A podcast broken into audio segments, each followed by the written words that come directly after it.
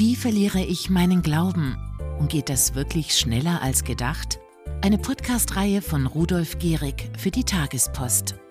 Rudolf, welche Dienstanweisung hast du heute für uns?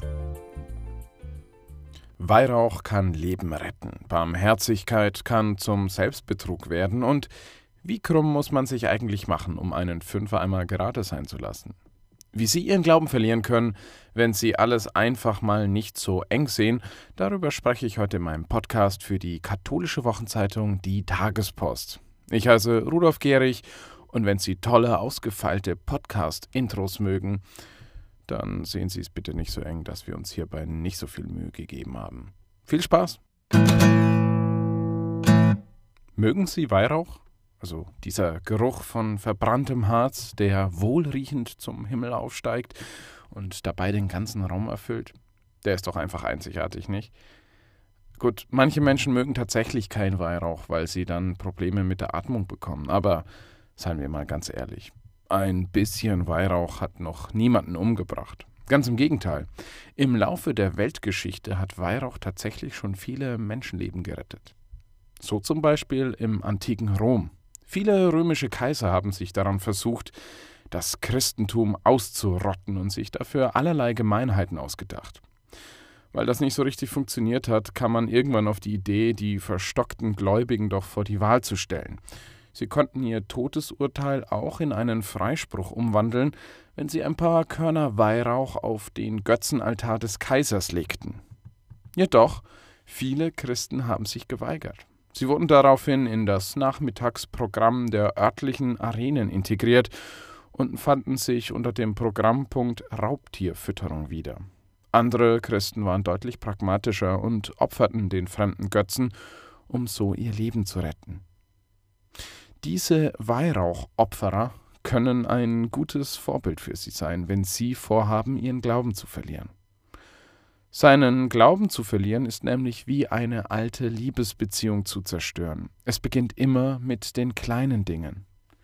Fangen Sie also damit an, die kleinen Dinge nicht so eng zu sehen. Seien Sie sich selbst gegenüber großzügig. Klar, Sie wollen ein guter Christ sein, aber reden Sie sich ein, man müsse die ganzen biblischen Gebote, Zitat, aus der damaligen Zeit heraus betrachten.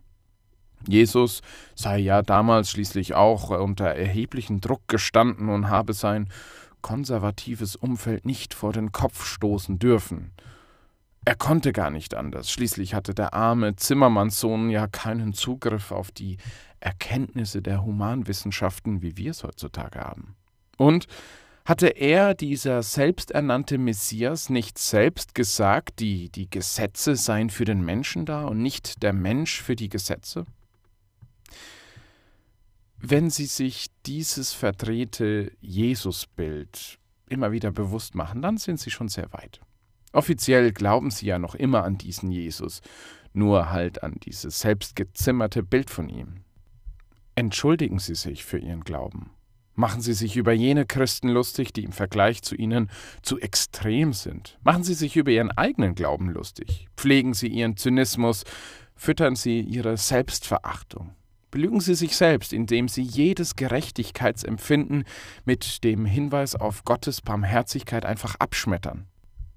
Spüren Sie in Ihrem Umfeld jene Christen auf, die so richtige Pedanten sind, Leute, die keinen Fünfer mal gerade sein lassen können, die sich an jeden Buchstaben der Bibel klammern, die vor lauter Verklemmtheit und Korinthenkackerei jegliche Freude am Glauben verloren haben und nur deswegen noch zur Kirche gehen, weil sie höllische Angst vor einem strafenden Gott haben. Glauben Sie mir, Sie brauchen diese Menschen als einen Referenzpunkt, um ihre eigene Schlampigkeit zu rechtfertigen.